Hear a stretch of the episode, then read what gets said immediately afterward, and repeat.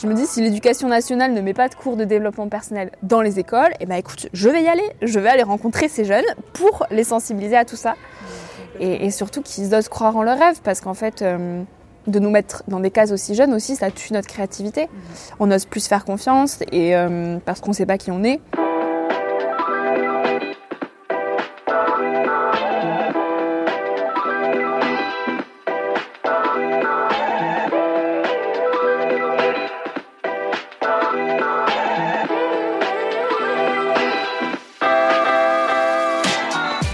tous et bienvenue sur Brillante Rencontre, le podcast qui fait scintiller notre soif d'inspiration.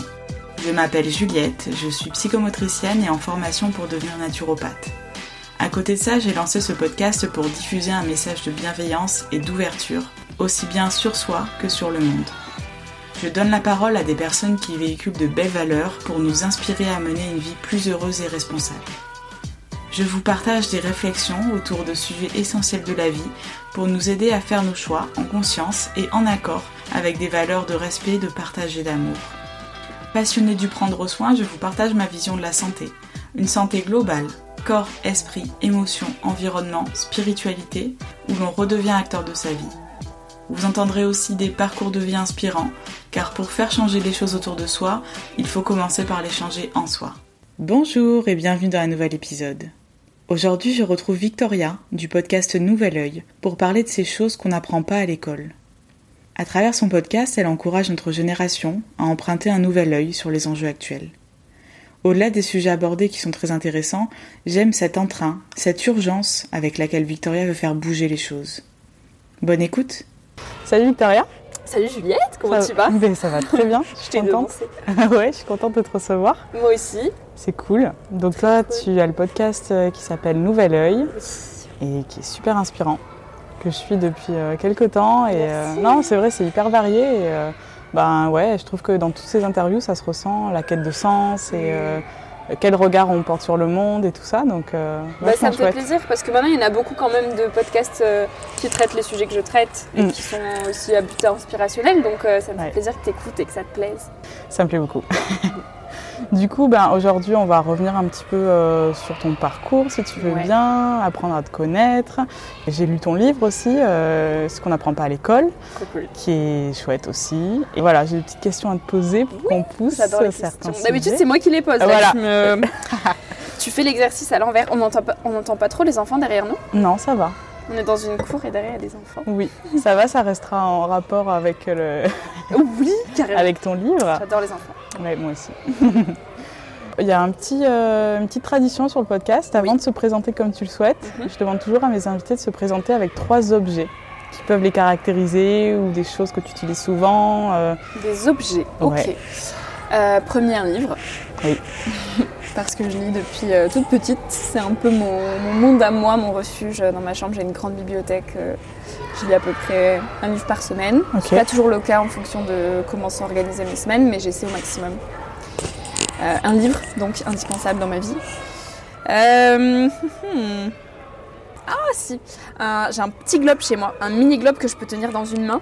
J'ai l'impression de tenir le monde dans mes mains. Ah, euh, et, en fait, j'apprends les pays dessus. Je le regarde souvent le soir avant de dormir. je, rêve un petit peu en regardant où est-ce que j'aimerais aller, quel pays existe, etc. Donc ce petit globe, un livre et un troisième. Ah bah un carnet. Ouais. Ouais, j'adore écrire. J'écris tous les jours. J'ai toujours un carnet sur moi. Que ce soit euh, euh, à côté de ma table de chevet ou dans les trains ou tout le temps quand je suis en déplacement, j'ai toujours un petit stylo avec un carnet. Du coup, les deux vont hmm. ensemble. J'ai le, stylo et le carnet, donc je triche un peu. J'ai quatre objets en réalité.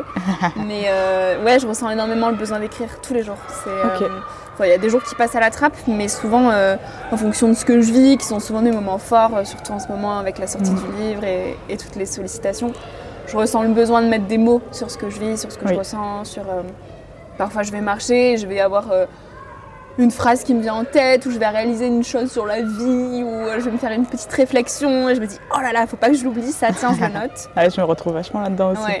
Et tu relis des fois après ça? Je relis mm. alors, je relis une fois par an. OK. En fait, j'écris énormément donc je dois écrire à peu près 5 carnets par an. Et en plus des carnets, j'écris aussi sur l'ordinateur quand j'ai vraiment besoin de déverser plein de choses parce que j'écris plus vite au clavier. Et, euh, et ce que je fais, c'est qu'une fois par an, bah, à la fin du mois de décembre, Ah oui. j'imprime toutes ces notes. Donc en fait, ça me fait comme un mini-livre de mon Mhm. année. Et, euh, et je relis tous mes carnets. D'accord. Et donc, euh, je, c'est comme si je lisais mon année et que je retraçais mon Ah oui. année en fonction des jours, des mois, de mes moods, de ce que je fais. Et c'est hyper thérapeutique et tu te Mm. rends compte de l'évolution en un an. Tu Mm. vois, j'ai refait ça là, du coup, bah, il y a deux semaines, avant de passer en 2022. Et c'est là que je me suis dit, waouh, mais en fait, il y a un an, je savais encore pas quand est-ce que j'allais publier mon livre. Ouais. J'étais encore dans mes études, j'avais, euh, j'y voyais très flou par rapport à mon- ce que j'allais faire cette année, et c'était très, très incertain. Je vivais à Paris, j'y suis restée que deux mois, mais euh, j'étais censée y rester six.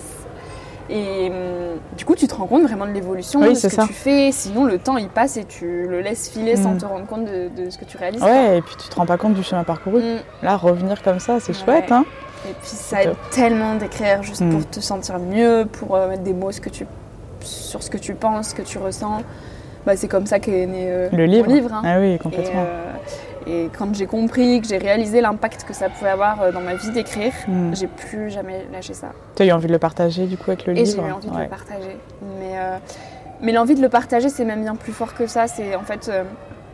C'était une pulsion, tu vois, c'était Mm. en moi. Je me suis dit, mais ces mots-là, il faut pas que je les garde au chaud Mm. parce que j'aurais aimé les lire finalement. C'est des choses que j'aurais aimé qu'on me dise quand j'avais 15 ans, euh, même plus, 18 ans, et que j'étais complètement perdue par rapport à ce que je voulais faire plus tard. Ouais. Et que je ressentais une pression énorme de ce que les gens voulaient pour moi. Mm. Euh, bon élève, avec des bonnes notes, euh, bon bah tu vas faire S, et puis après tu viseras une grande école pour avoir un bel emploi, etc. Et tu auras des gros dossiers sous les bras pour avoir une vie stylée.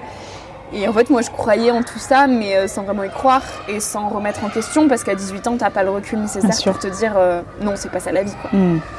Et donc, je faisais, et je vivais pour les autres un peu. Tu vois, moi, je me sentais pas spécialement euh, hyper en cohérence avec tout ce que je faisais, et, euh, et ça me mettait une pression énorme que de devoir toujours être dans l'excellence, de faire, de de- d'être meilleure que ma voisine ou mon voisin, de devoir montrer ce que je fais sur les réseaux sociaux pour me sentir acceptée. Et, euh, et en fait, je me sentais au fond profondément seule, quoi. Oui. Je me disais, mais il n'y a que moi qui trouve ça chelou que de devoir euh, coller à ce qu'on nous dit de faire et Mm. sans remettre ça en question. Ah, il y avait un décalage. Ouais. Mm. Et ce décalage, je l'ai d'autant plus ressenti euh, lors d'un voyage en Inde, euh, Ouais. où j'étais dans les bidonvilles avec les enfants euh, qui vivent dans la pauvreté Mhm. matérielle. Bien sûr. Et en fait, je les ai découverts tellement riches, ces enfants, avec des sourires que je vois jamais en France. Et ils m'accueillaient le matin avec les bras mais grands ouverts, ils me faisaient des bisous partout. J'étais là, mais j'ai jamais reçu autant d'amour en Mhm. France. J'ai jamais vu autant de sourires. Et pourtant, on en a tellement plus qu'eux. Comment ça se fait? Enfin, où est-ce qu'on a merdé, quoi?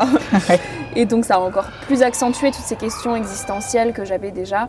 Ça les a encore plus nourries et ça a en- encore plus agrandi ce fossé que je ressentais parfois avec les autres de mon âge où Mm. euh, je me disais mais euh, est-ce que je suis toute seule à me poser ces questions-là? Et en réalité oui, quand je suis rentrée, que j'ai retrouvé mon amphithéâtre, euh, tous les jeunes de mon âge, euh, ma promo, je me suis dit ah ouais, ok donc là en fait réellement je peux plus me mentir, C'est ça. j'ai plus envie de sortir en boîte de nuit pour pour faire semblant de draguer les mecs alors qu'en réalité, enfin bon voilà, je préfère lire, désolé, euh, que tu vois En avoir fait, je les crois meilleures que- notes de la classe. pour, Ouais, euh, c'est ça. Je pense que quand on met le doigt sur quelque chose, Mm.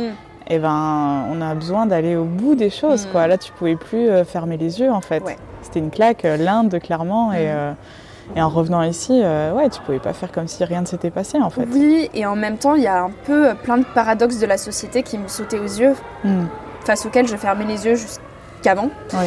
Euh, le fait qu'on se plaigne quand même beaucoup. C'est vrai qu'en France, on a tendance à toujours euh, avoir le sentiment de ne jamais en avoir Mm. assez. Et, et quelque part, c'est aussi la société qui veut ça. Enfin, on est juste victime de ce système qui nous pousse toujours à en avoir plus, qui montre toujours les pubs de la dernière nouveauté pour nous faire sentir qu'on n'est jamais assez au top.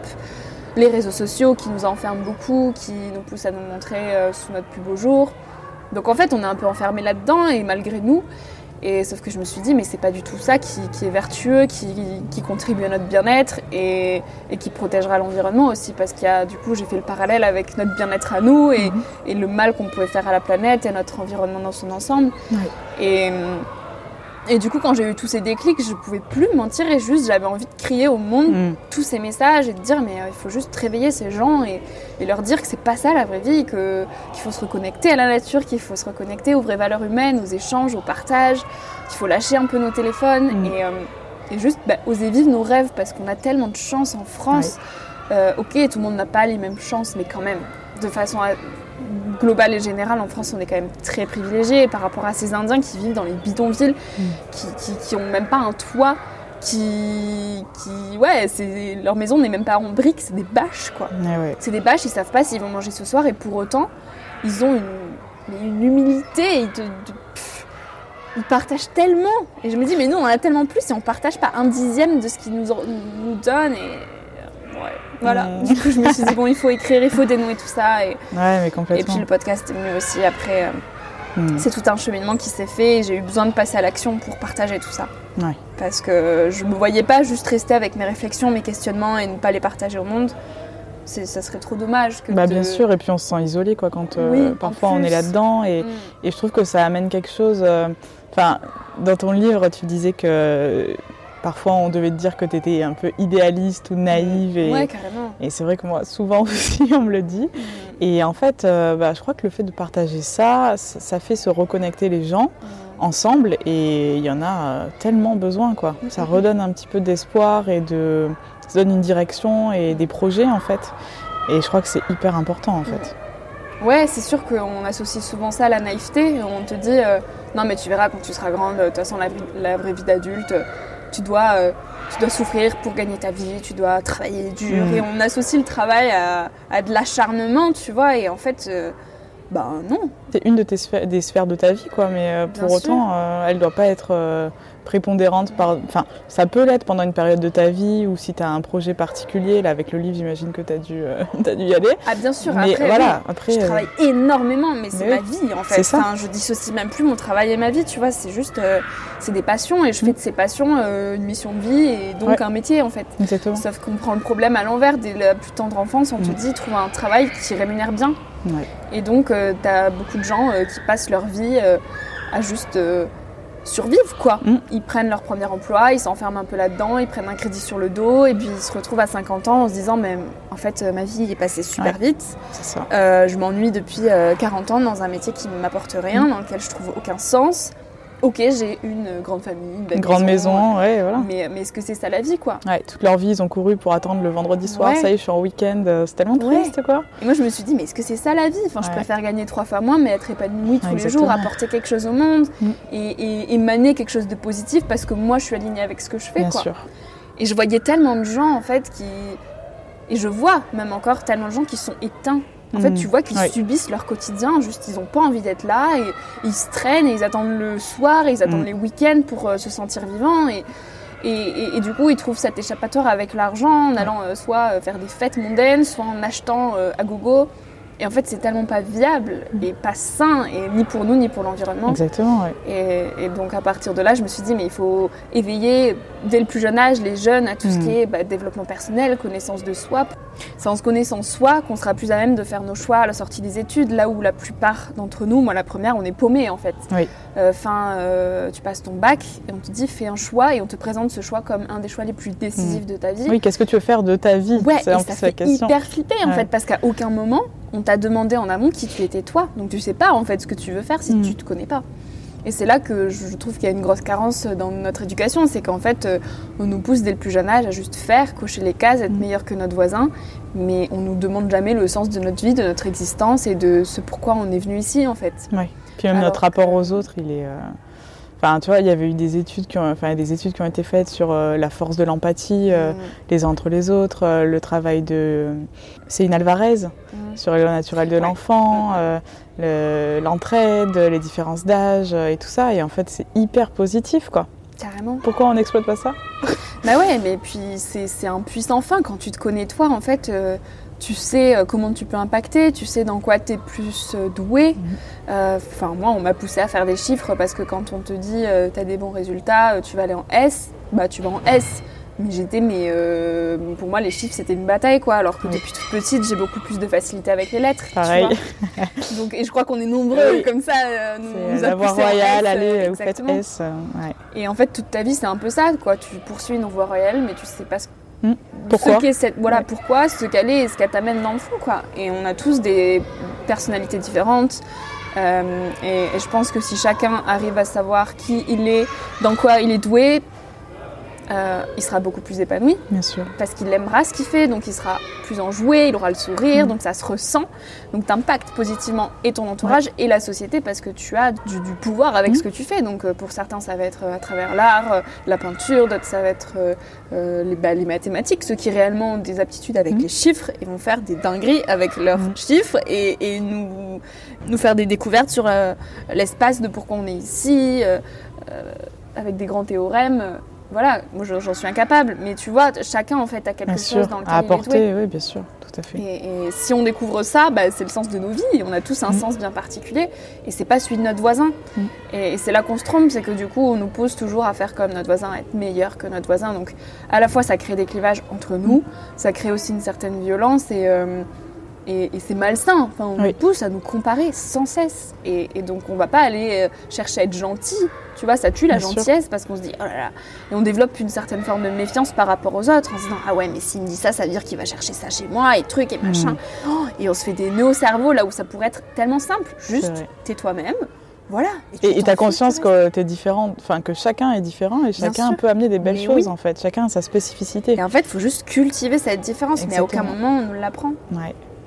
Et donc je me bats pour ça au quotidien. Là. Euh, je ah, livre le podcast, je donne des hmm. conférences aussi parce que du coup, bah, je me dis si l'éducation nationale ne met pas de cours de développement personnel dans les écoles, et eh ben écoute, je vais y aller. Je vais aller rencontrer ces jeunes pour les sensibiliser à tout ça. Hmm, complètement. Et, surtout qu'ils osent croire en leurs rêves parce qu'en fait. Euh, de nous mettre dans des cases aussi jeunes aussi, ça tue notre créativité. Hmm. On ose plus faire confiance et euh, parce qu'on ne sait pas qui on est. Et on a peur en fait, on a peur du risque. On se dit mais si j'ose emprunter un chemin différent, qu'on ne m'a jamais présenté, qu'est-ce qui va se passer pour moi Donc, euh, tu as la pression des parents qui, bah, bien sûr, veulent le meilleur pour toi. Donc, ils vont te dire ah, T'es sûr là C'est quand même pas très certain ce que tu fais. Euh, franchement, euh, ouais, ça va rapporter ton histoire. et puis, ouais, non, mais regarde, Jacqueline, là, fait quand même quelque chose de bien plus sûr tu sais qu'elle a un CDI pour 10 ans, elle pourra faire un prêt et tout. Peut-être fait plus, plutôt ça, non euh, tu, vois, et du coup, toi, t'es là. Euh, ok, bon, qu'est-ce que je fais? Est-ce que je les écoute? Est-ce que je m'écoute? eh En même temps, on m'a jamais appris à m'écouter. Euh, et en fait, on est paumé, quoi. C'est ça. ah ouais, ça me parle tellement. Et tu vois, par exemple, quand tu parles des enfants, de l'école et tout, moi qui ai travaillé pas mal avec les enfants, rien que le, fait d'avoir conscience de, de ses émotions, connaître ses émotions, savoir que derrière chaque émotion, il y a un besoin en fait à combler. Et euh, déjà, quand tu as compris ça, ouais, c'est ça. Le, euh, t'es triste, ok, ben on va, on va le colorier, on va, on va le manifester. Rien que ça, déjà, ça change tout. Tu c'est ton corps qui te parle les émotions, mais, c'est vrai qu'on nous apprend. On n'est pas l'écho de notre corps. Mmh. Quand tu es triste, on te, on te, montre que être triste c'est pas bien mmh. et qu'il faut toujours avoir le smile. Ben non, en fait, la vie c'est aussi d'être triste et c'est bah trop cool d'être triste dans son lit à pleurer. En vrai, c'est chouette. oui, c'est un moment. mais exactement. Tu, tu, vis ton moment de tristesse et après, ce sera autre chose. Mais c'est ok de pleurer. C'est, enfin, tu vois. Mm. Et là, avec information de naturopathie, mais c'est pareil. Je me dis, mais pourquoi on n'apprend pas les choses simples sur comment on fonctionne en fait? Mm. Si on savait comment fonctionne notre corps, mm. qu'il faut éviter euh, les surcharges, qu'il faut combler des carences, apporter ce dont le corps a vraiment besoin en termes de nutriments, en termes de ceci, de cela, de repos, de, eh ben rien que ça, ce serait énorme. Bah, c'est le béaba, mais comme c'est pas matériel en soi, enfin c'est des choses qui sont pas toujours euh, physiques et palpables. Du coup, on a l'impression que c'est pas important et on le zappe. Mais en fait, c'est la base de tout, quoi. Mm, mm, mm. c'est clair. Et oui. ah là là, bah écoute, euh, j'espère que ce soir, ton petit rendez-vous. Euh, à l'éducation nationale. Voilà. on va voir ce qu'on peut faire. Ah ouais, c'est cool. Bah, c'est bien en tout cas que, qu'on puisse entreprendre de, de, vouloir faire bouger les choses et, et d'aller au bout, quoi. En fait, c'est même pas vouloir, c'est. Euh, ouais, le faire. Ouais, mais c'est juste que c'est devenu euh, intrinsèque à qui je suis. Tous ces messages-là, euh, je, Tu te poses plus la question, tu y vas quoi. Ouais. En fait, c'est plus faire autrement qui, que je vivrais mal maintenant. C'est que une fois que tu es conscient un petit peu de tous les enjeux qu'il y a, et, je suis consciente peut-être que d'un millième de tout ce qui se passe dans le mm. monde, mais quand tu commences à avoir des prises de conscience, tu peux pas faire retour en arrière et tu peux plus faire semblant. Et du coup, je me verrais pas prendre un CDI que je vais garder toute ma vie et, faire semblant de faire comme tout le mm. monde parce qu'on m'a dit que la société marchait comme ça. Alors que à côté de ça, je vois qu'il y a des milliers de personnes qui sont dans la pauvreté à cause de l'industrie du textile, qu'il y a des milliers de personnes qui souffrent dès aujourd'hui des conséquences du réchauffement mm. climatique, qui sont sous les eaux, que tu as des réfugiés, qu'on oublie, on ferme les yeux. Mm. Et hum, et que juste, bah déjà dans notre propre pays, il y a beaucoup de gens qui sont malheureux, il y a de plus en plus de dépression, qui, perdent le sens dans ce qu'ils font, qui font des burn-out, et ça traduit quelque chose quand même. Et je me dis, mais on peut pas continuer comme ça, les yeux fermés, parce qu'on nous a dit que ça fonctionnait comme ça depuis toujours. Alors que non, ça ne fonctionne pas. Il n'y a peut-être pas que de ça. Enfin, je pense que c'est plus confortable aussi, tu sais, de, rester les yeux fermés. bien sûr. C'est tellement dur de se remettre en question. Mm. Et moi, la première, parfois, j'appelle euh, des, amis et je leur dis non, mais j'en ai trop marre. Enfin, c'est hyper dur en fait de vivre une vie. Euh, qui est pas comme, enfin qui est atypique, c'est vraiment ça le mot quoi. Et ça demande, enfin je trouve beaucoup de courage de finalement suivre ses rêves et ses, et ses propres valeurs. Mhm. De vivre en cohérence avec ses propres valeurs, c'est très dur. Mhm. Et c'est tellement plus simple de suivre la foule, de faire comme tout le mhm. monde, de pas se poser de questions. Et parfois, je me dis, euh, les jours où justement je suis un peu plus dans ce down, dans cette tristesse, je me dis, mais euh, en fait, juste arrête, fais comme tout le monde et arrête parce que ça demande beaucoup de force et, de courage et, que c'est pas toujours évident de garder ce courage euh, bien présent. Après, je crois qu'il y a une question d'équilibre aussi. C'est-à-dire que tu peux quand même trouver euh, faire des choses euh, qui sont pas ok hyper clean et parfois mais dont on a besoin aussi mm. et après je pense que quand on sait pourquoi on fait les choses si tu sais que tu en as besoin pour ton équilibre et ceci et mm. cela ben je crois que c'est ok aussi tu vois. Oui oui oui non mais clairement il y en a qui se rendent malades à se dire ok je suis absolument 100% zéro déchet et coup bah si tu arrives c'est trop bien. Mm. non faut pas être trop dur non plus avec, avec ça. mais oui il y a le, y a le côté euh, l'aspect écologique mais je parlais aussi et surtout la question de la quête de sens en fait. D'oser vivre une vie qui ressemble à, ce que tu aspires pour toi. Euh, réaliser tes rêves en fait. Moi je veux vraiment euh, construire ma vie autour de la réalisation de différents projets qui sont rattachés à mes rêves et que chaque projet puisse avoir un impact sur la société. Je réfléchis plus en, en termes d'impact qu'en termes de richesse euh, financière. Quoi. Bien sûr. Et c'est vrai que les gens rattachent la réussite à combien tu gagnes. Mm. mais pas à quel impact tu as pu avoir, combien de gens tu as pu éveiller. et alors que finalement, c'est quoi qui compte le plus, plus important. Ouais. Euh, et, c'est là-dessus que parfois c'est compliqué parce que du coup euh, c'est hyper instable. Mhm. C'est très instable. As, tu fonces dans l'inconnu tous les jours et tu n'as finalement aucune bouée de sauvetage. Et, en même temps, c'est ce qui rend la vie hyper excitante et mhm. riche. Et, je me dis toujours, euh, en fait, quand j'aurai 90 ans, j'ai envie de pouvoir défiler le film de ma propre vie et de me dire, ben ouais, là tu as eu le cran d'oser ça. Bah, tu t'es peut-être planté, ok, ça a amené à rien t'en as chié derrière, c'était vraiment compliqué. Mais, euh, mais ça t'a amené ici. Et en fait, si t'avais pas osé faire ça, euh, bah, ça aurait été plat, ça aurait été mhm. triste et tu te serais endormi. Donc je réfléchis, toujours en termes de film, de me dire euh, la vie c'est un film, et quel film t'as envie de regarder dans des années en fait mhm, Tellement. Donc ouais, mais c'est un long chemin. Hein. bah oui, clairement. Donc là, t'as 23 ans Oui, c'est ça. On a parlé de naïveté, tout ça, mais moi j'ai envie de dire maturité aussi, hein, à fond. Est-ce qu'on te l'a dit dès ton plus jeune euh, âge que tu étais mature, que tu te posais des questions Assez jeune. Euh assez jeune euh, En fait, moi, je le. C'est un peu particulier de dire ça, mais c'est vrai que j'ai senti quand même une différence des très jeunes. Alors, je ne sais pas si ça vient de mon éducation ou autre. J'ai grandi avec des parents agriculteurs à la campagne. Donc j'ai toujours fait mon collège, lycée à la campagne, entouré de gens qui ont des, valeurs de la terre, comme on dit. et, et c'est vrai que mon père m'a très vite euh, inculqué cette notion du travail, mais hmm. dans le sens euh, travailler c'est dur. Et donc euh, dès que j'ai eu 10-12 ans, il m'a dit bon bah tu vas venir faire la traite des vaches le week-end avec moi maintenant pour que je te montre que travailler c'est pas hmm. toujours faire ce qu'on veut. Et en soi c'est vrai. il y a vraiment des choses que je fais au quotidien que j'aime pas faire. mais je pense que ça a développé une forme de maturité de se dire, bah ouais, en fait, le dimanche, tu te lèves à 5h du matin pour aller faire la traite et tu ne fais pas la grasse mat jusqu'à 13h parce que tu as fait la bamboula hier, quoi. Euh, donc tu te poses peut-être des questions que tu ne te poserais pas quand tu es dans ton confort extrême, peut-être.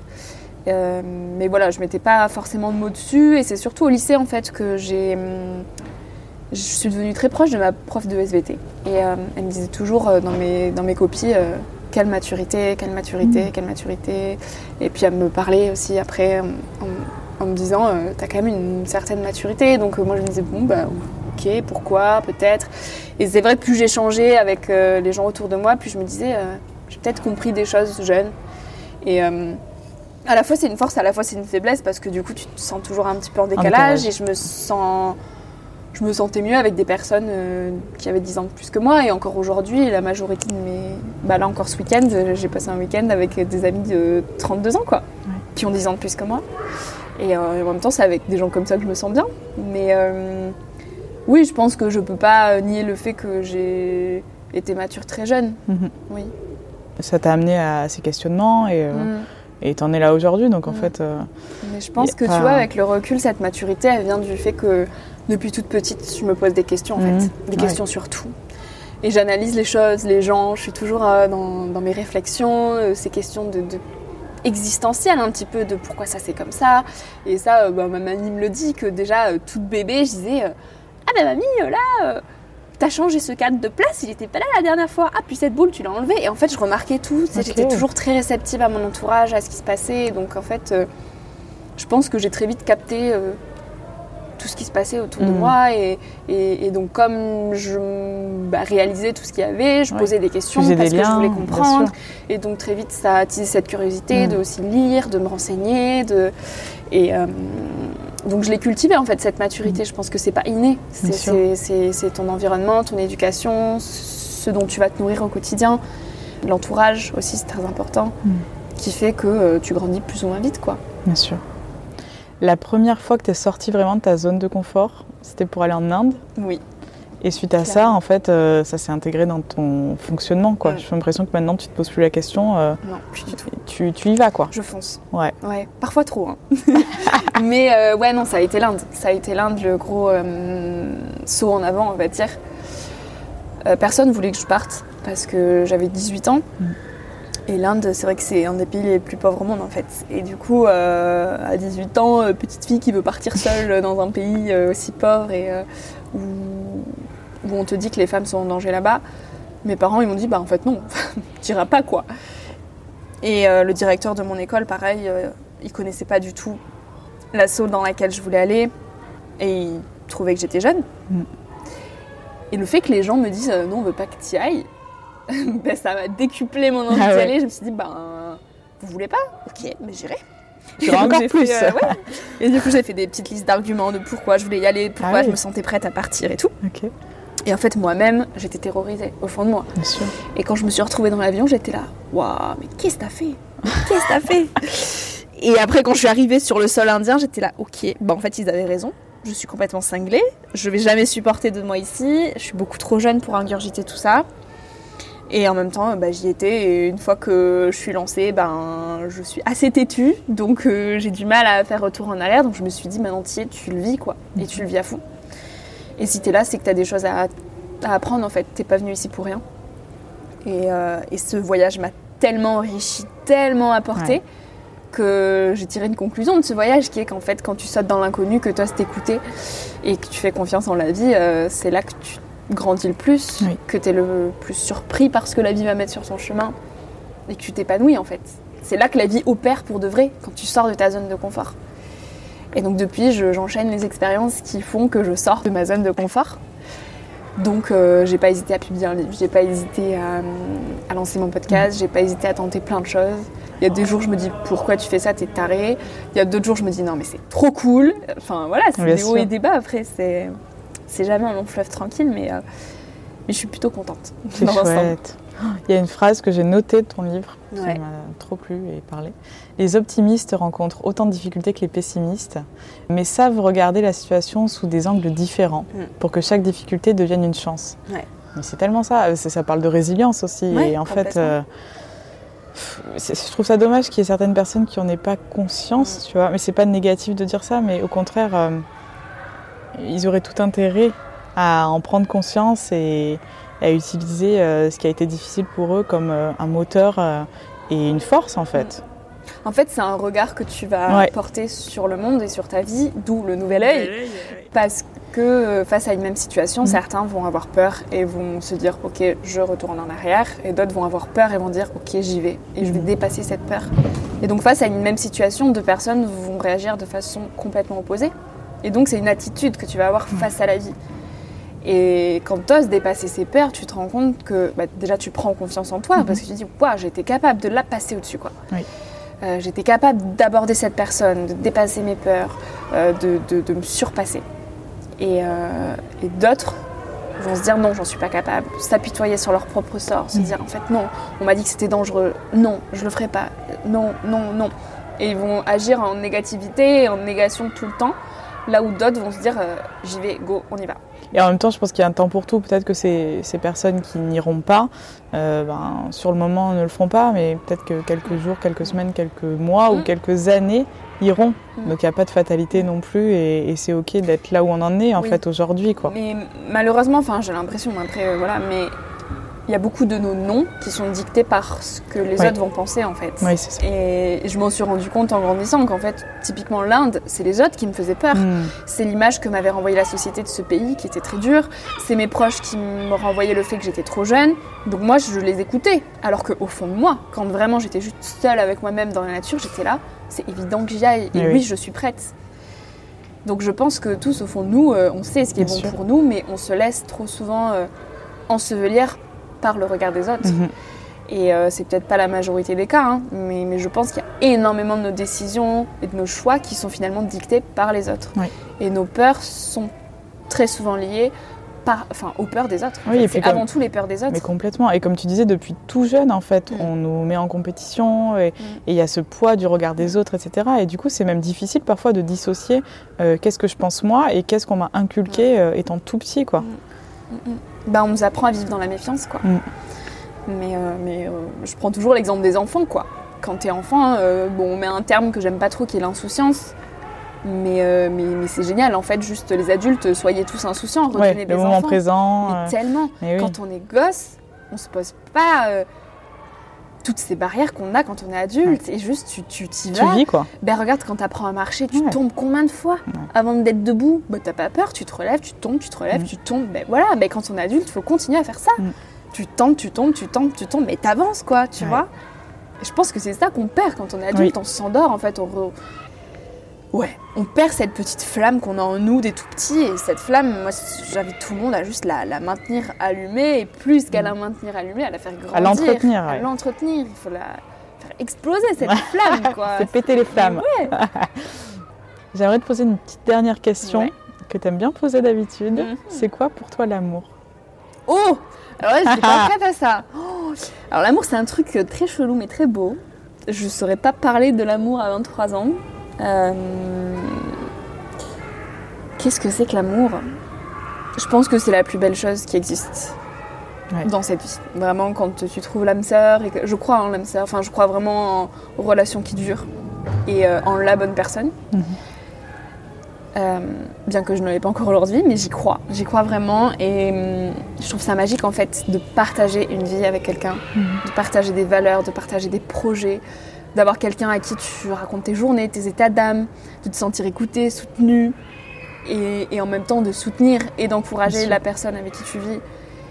Je pense que je pense que je suis trop jeune pour en parler parce que j'ai pas encore vraiment connu cette chose-là euh, sous sa plus belle forme. Mais je pense que ça transforme radicalement une vie, que ça donne beaucoup d'espoir et que ça décuple l'énergie. Je pense que quand tu es profondément mm. amoureux, euh, tu retrouves peut-être cet état d'enfant que tu as et cette insouciance face aux choses.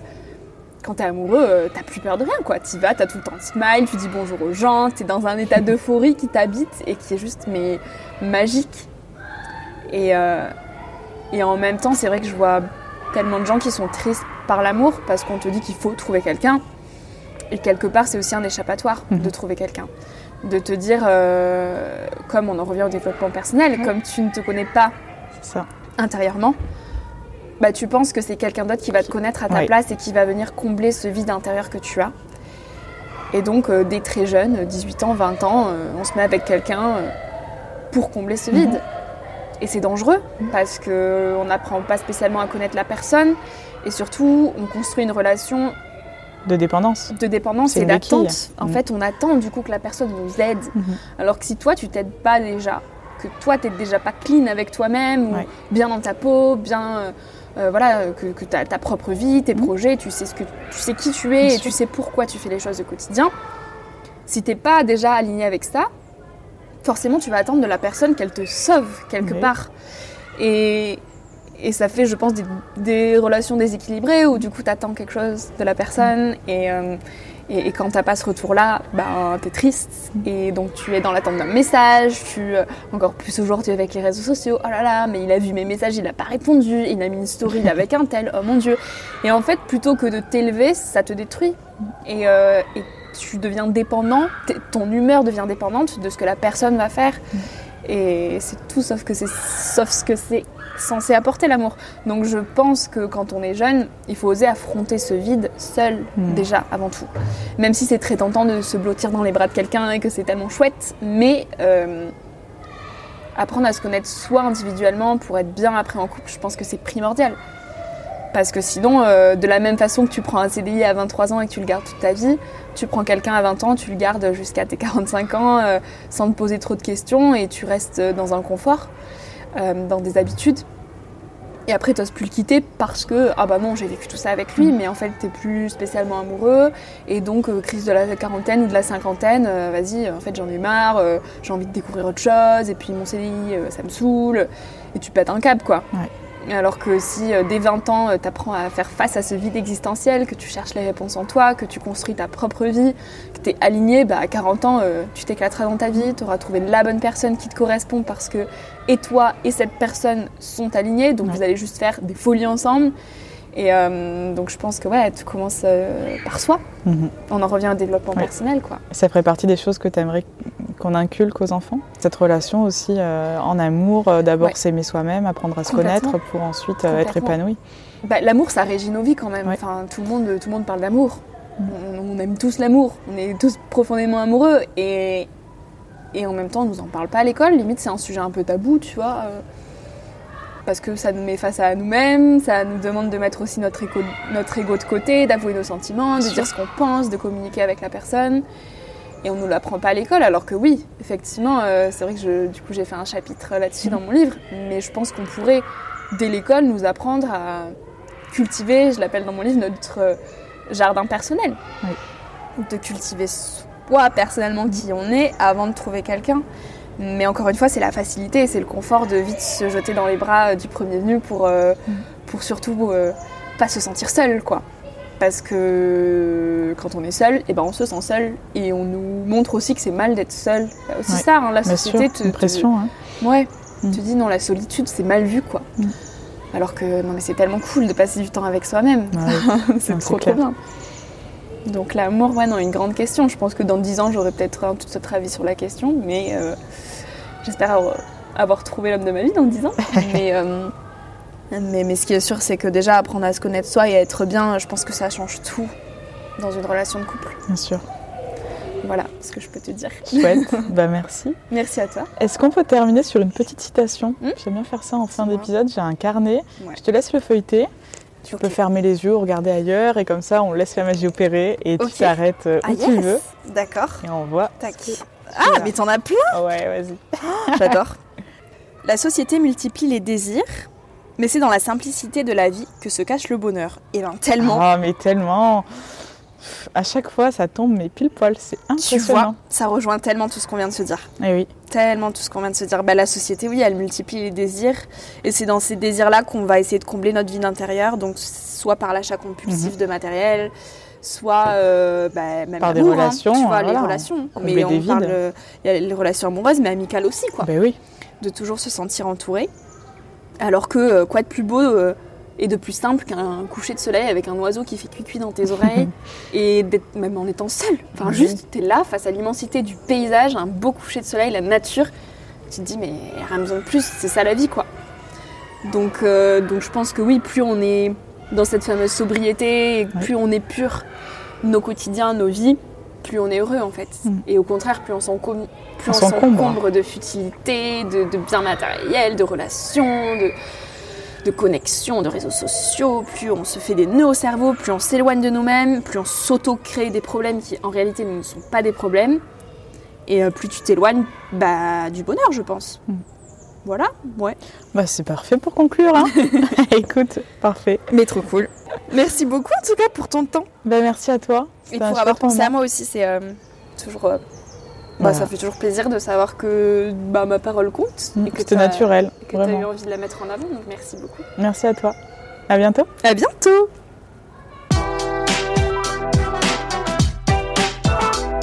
Merci d'avoir écouté cet épisode jusqu'au bout. J'espère qu'il vous a plu.